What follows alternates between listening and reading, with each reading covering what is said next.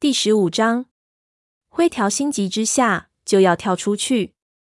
不，火星赶紧压在灰条的背上。如果虎星看见我们，我们就死定了。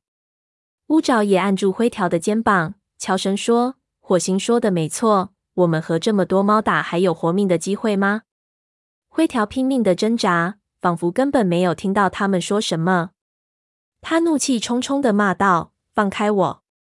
我要杀了那个混蛋！我要把他的心挖出来！火星厉声呵斥：“不行！如果我们现在暴露自己，立刻会招来杀身之祸。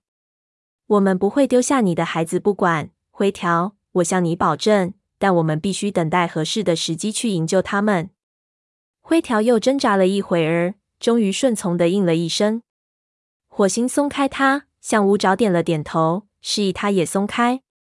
就在三只猫闹得不可开交的时候，虎星又开始讲话了。他的声音掩盖了他们发出的响动。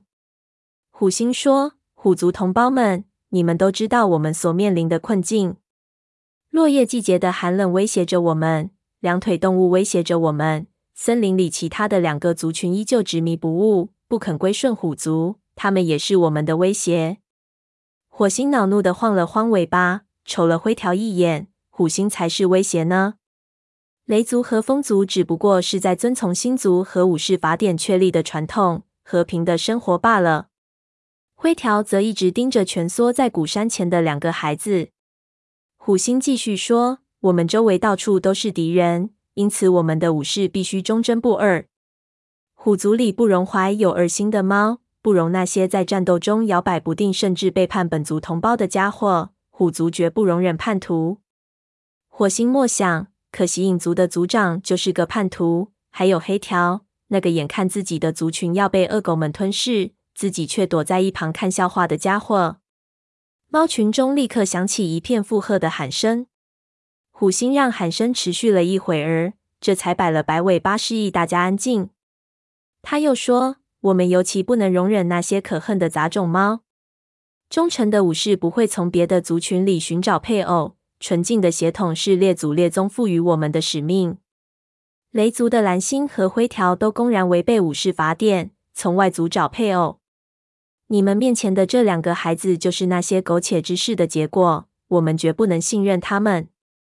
这时，他的族长代表黑角高喊道：“净化血统！净化血统！”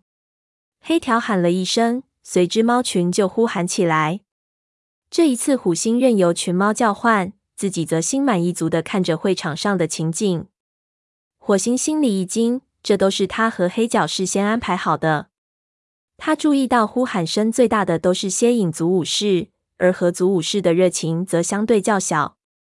火星估计他们并不完全认同虎星的话，不过是迫于淫威不敢不喊罢了。那两名血统不纯的学徒吓得趴在地上，惊慌地看着周围愤怒的猫。时猫将它们护在身下，眼睛里放射出桀骜不驯的目光。火星奇怪，雾角在哪里？虎星知道它也是血统不纯的猫，他怎么处置它了？虎星又说：“容忍杂种猫的时代已经过去了，虎族里不容许存在脚踏两条船的武士。我们怎么能相信他们不会泄露我们的机密，甚至倒戈杀死我们呢？”如果我们容忍这些血统和动机不纯的猫继续留在我们中间，我们还怎么能期待战斗时得到星族的帮助呢？黑条张牙舞爪的尖叫：“不能容忍！对，我的朋友们，我们要除掉族里这些可恶的奸细。我们的族群将会重新变得纯净，我们将能得到星族无条件的支持。”时髦跳起身，由于身体虚弱，他差点儿摔倒。但他仍努力保持身体正直，不屈的看着虎星。他斥责说：“谁都不能质疑我的忠诚，有种站出来当面说我是个叛徒啊！”火星被时髦这种视死如归的勇气所慑服，差点儿失声叫好。只要虎星动动爪子，就能将时髦撂倒，但他毫不畏惧。时髦恨恨地说：“直到几个月前，雾角和我还不知道蓝星就是我们的母亲。”我们用生命向河族尽忠，谁有异议，尽管拿出证据好了。虎星恼火的朝暴星摆了摆尾巴，吼道：“看看你选的这个族长代表。河族里到处都是背叛的气味，我们必须将他们从这里连根拔除。豹星垂头不语。虎星的势力已经渗透得很深了。这位曾经不可一世的前河族族长，竟然连自己的族长代表都不敢保护。不过，火星从虎星的话里听出了一线希望。虎星似乎准备将时髦和那两个学徒驱逐出去。如果事情真这样发展，那么，火星和伙伴们就可以守在边界处，等他们出来后，就把他们安安全全的接回雷族。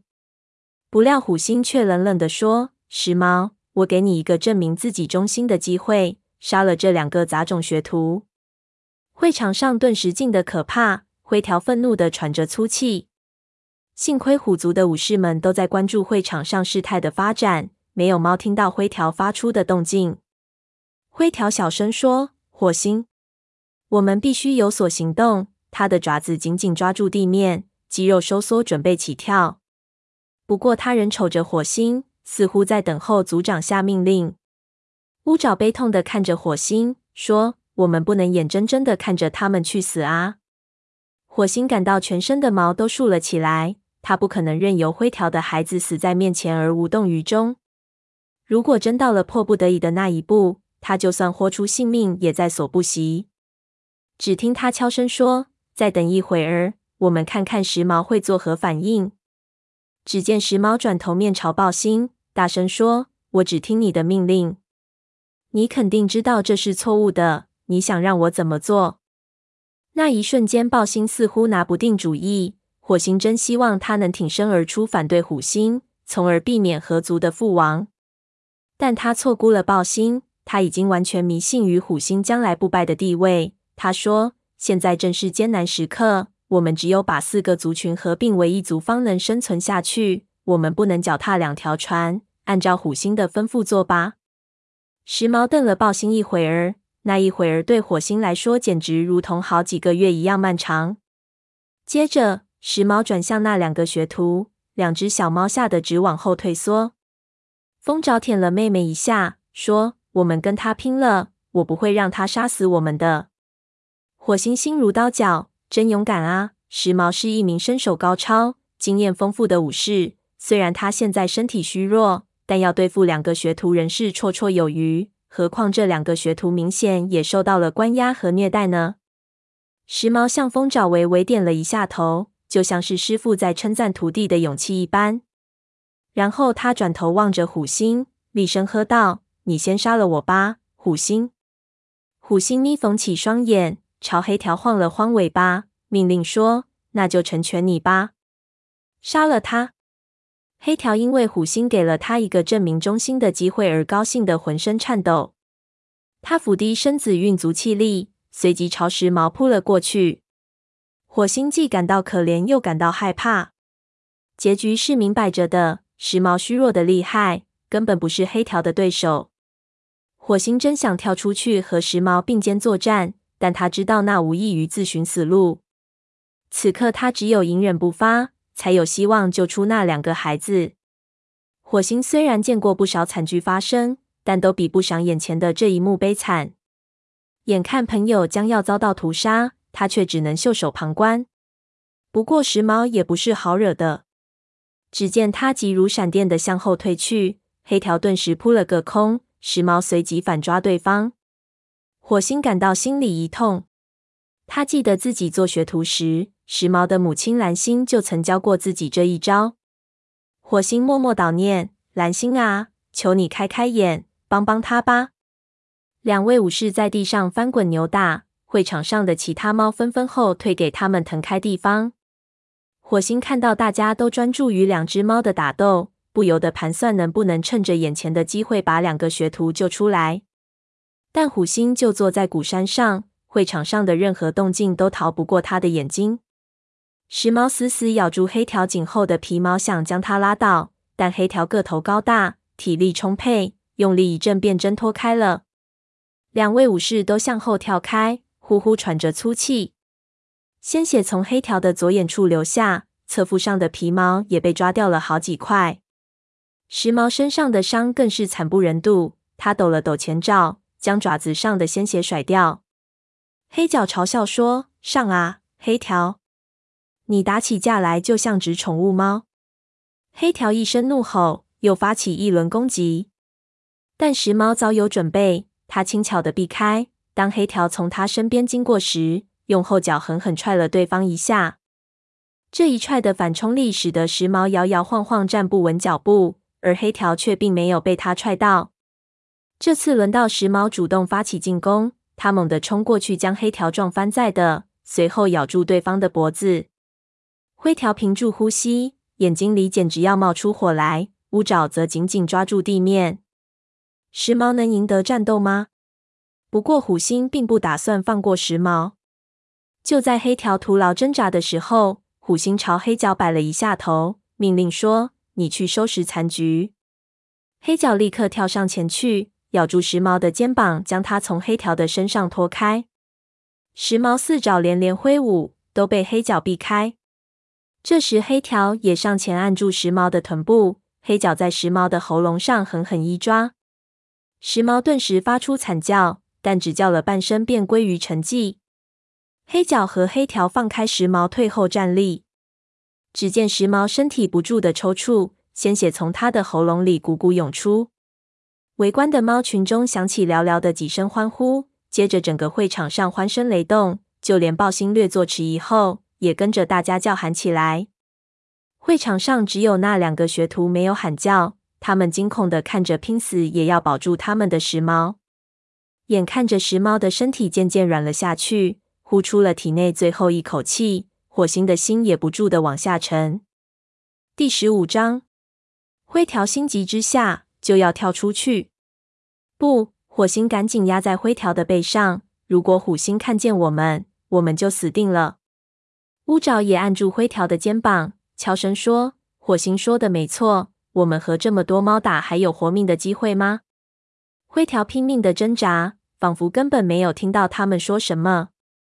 他怒气冲冲的骂道：“放开我！我要杀了那个混蛋！我要把他的心挖出来！”火星厉声呵斥：“不行！如果我们现在暴露自己，立刻会招来杀身之祸。我们不会丢下你的孩子不管，灰条，我向你保证。但我们必须等待合适的时机去营救他们。”灰条又挣扎了一会儿，终于顺从的应了一声。火星松开他。向乌爪点了点头，示意他也松开。就在三只猫闹得不可开交的时候，虎星又开始讲话了。他的声音掩盖了他们发出的响动。虎星说：“虎族同胞们，你们都知道我们所面临的困境。落叶季节的寒冷威胁着我们，两腿动物威胁着我们。森林里其他的两个族群依旧执迷不悟，不肯归顺虎族，他们也是我们的威胁。”火星恼怒的晃了晃尾巴，瞅了灰条一眼。虎星才是威胁呢。雷族和风族只不过是在遵从星族和武士法典确立的传统，和平的生活罢了。灰条则一直盯着蜷缩在古山前的两个孩子。虎星继续说：“我们周围到处都是敌人，因此我们的武士必须忠贞不二。虎族里不容怀有二心的猫。”不容那些在战斗中摇摆不定，甚至背叛本族同胞的家伙。虎族绝不容忍叛徒。火星默想，可惜影族的族长就是个叛徒。还有黑条，那个眼看自己的族群要被恶狗们吞噬，自己却躲在一旁看笑话的家伙。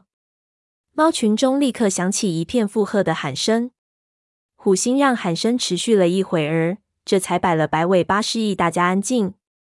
他又说。我们尤其不能容忍那些可恨的杂种猫。忠诚的武士不会从别的族群里寻找配偶，纯净的血统是列祖列宗赋予我们的使命。雷族的蓝星和灰条都公然违背武士法典，从外族找配偶。你们面前的这两个孩子就是那些苟且之事的结果，我们绝不能信任他们。这时，他的族长代表黑角高喊道：“净化血统，净化血统。”黑条喊了一声，随之猫群就呼喊起来。这一次，虎星任由群猫叫唤，自己则心满意足的看着会场上的情景。火星心里一惊，这都是他和黑角事先安排好的。他注意到呼喊声最大的都是蝎影族武士，而合族武士的热情则相对较小。火星估计他们并不完全认同虎星的话，不过是迫于淫威不敢不喊罢了。那两名血统不纯的学徒吓得趴在地上，惊慌的看着周围愤怒的猫。石猫将他们护在身下，眼睛里放射出桀骜不驯的目光。火星奇怪，雾角在哪里？虎星知道它也是血统不纯的猫，他怎么处置它了？虎星又说：“容忍杂种猫的时代已经过去了，虎族里不容许存在脚踏两条船的武士。我们怎么能相信他们不会泄露我们的机密，甚至倒戈杀死我们呢？如果我们容忍这些血统和动机不纯的猫继续留在我们中间，我们还怎么能期待战斗时得到星族的帮助呢？”黑条张牙舞爪的尖叫。不能容忍！对，我的朋友们，我们要除掉族里这些可恶的奸细。我们的族群将会重新变得纯净，我们将能得到星族无条件的支持。时髦跳起身，由于身体虚弱，他差点儿摔倒，但他仍努力保持身体正直，不屈地看着虎星。他斥责说：“谁都不能质疑我的忠诚，有种站出来当面说我是个叛徒啊！”火星被时髦这种视死如归的勇气所慑服，差点儿失声叫好。只要虎星动动爪子，就能将时髦撂倒，但他毫不畏惧。时髦恨恨地说：“直到几个月前，雾角和我还不知道蓝星就是我们的母亲。我们用生命向河族尽忠，谁有异议尽管拿出证据好了。”虎星恼火地朝豹星摆了摆尾巴，吼道：“看看你选的这个族长代表。”河族里到处都是背叛的气味，我们必须将他们从这里连根拔除。豹星垂头不语。虎星的势力已经渗透得很深了。这位曾经不可一世的前河族族长，竟然连自己的族长代表都不敢保护。不过，火星从虎星的话里听出了一线希望。虎星似乎准备将时髦和那两个学徒驱逐出去。如果事情真这样发展，那么，火星和伙伴们就可以守在边界处，等他们出来后，就把他们安安全全的接回雷族。不料，虎星却冷冷的说：“时髦，我给你一个证明自己忠心的机会，杀了这两个杂种学徒。”会场上顿时静得可怕，灰条愤怒的喘着粗气。幸亏虎族的武士们都在关注会场上事态的发展，没有猫听到灰条发出的动静。灰条小声说。火星，我们必须有所行动。他的爪子紧紧抓住地面，肌肉收缩，准备起跳。不过，他仍瞅着火星，似乎在等候族长下命令。乌爪悲痛的看着火星，说：“我们不能眼睁睁的看着他们去死啊！”火星感到全身的毛都竖了起来。他不可能任由灰条的孩子死在面前而无动于衷。如果真到了迫不得已的那一步，他就算豁出性命也在所不惜。只听他悄声说：“再等一会儿，我们看看时髦会作何反应。”只见时髦转头面朝豹星，大声说：“我只听你的命令。你肯定知道这是错误的。你想让我怎么做？”那一瞬间，豹星似乎拿不定主意。火星真希望他能挺身而出反对虎星，从而避免河族的覆亡。但他错估了豹星。他已经完全迷信于虎星将来不败的地位。他说：“现在正是艰难时刻，我们只有把四个族群合并为一族，方能生存下去。我们不能脚踏两条船，按照虎星的吩咐做吧。”时髦瞪了豹星一会儿，那一会儿对火星来说简直如同好几个月一样漫长。接着，时髦转向那两个学徒，两只小猫吓得直往后退缩。风爪舔了妹妹一下，说。我们跟他拼了！我不会让他杀死我们的。火星心如刀绞，真勇敢啊！时髦是一名身手高超、经验丰富的武士，虽然他现在身体虚弱，但要对付两个学徒仍是绰绰有余。何况这两个学徒明显也受到了关押和虐待呢。时髦向风爪微微点了一下头，就像是师傅在称赞徒弟的勇气一般。然后他转头望着虎星，厉声喝道。你先杀了我吧，虎星！虎星眯缝起双眼，朝黑条晃了晃尾巴，命令说：“那就成全你吧，杀了他。”黑条因为虎星给了他一个证明忠心的机会而高兴得浑身颤抖。他俯低身子，运足气力，随即朝时髦扑了过去。火星既感到可怜，又感到害怕。结局是明摆着的，时髦虚弱的厉害，根本不是黑条的对手。火星真想跳出去和时髦并肩作战，但他知道那无异于自寻死路。此刻他只有隐忍不发，才有希望救出那两个孩子。火星虽然见过不少惨剧发生，但都比不上眼前的这一幕悲惨。眼看朋友将要遭到屠杀，他却只能袖手旁观。不过时髦也不是好惹的，只见他急如闪电的向后退去，黑条顿时扑了个空。时髦随即反抓对方，火星感到心里一痛。他记得自己做学徒时，时髦的母亲蓝星就曾教过自己这一招。火星默默祷念：“蓝星啊，求你开开眼，帮帮他吧。”两位武士在地上翻滚扭打，会场上的其他猫纷纷后退，给他们腾开地方。火星看到大家都专注于两只猫的打斗。不由得盘算，能不能趁着眼前的机会把两个学徒救出来。但虎星就坐在鼓山上，会场上的任何动静都逃不过他的眼睛。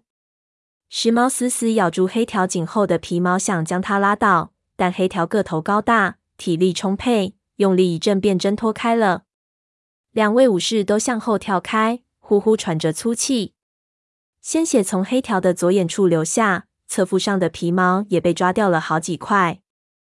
时髦身上的伤更是惨不忍睹，他抖了抖前爪，将爪子上的鲜血甩掉。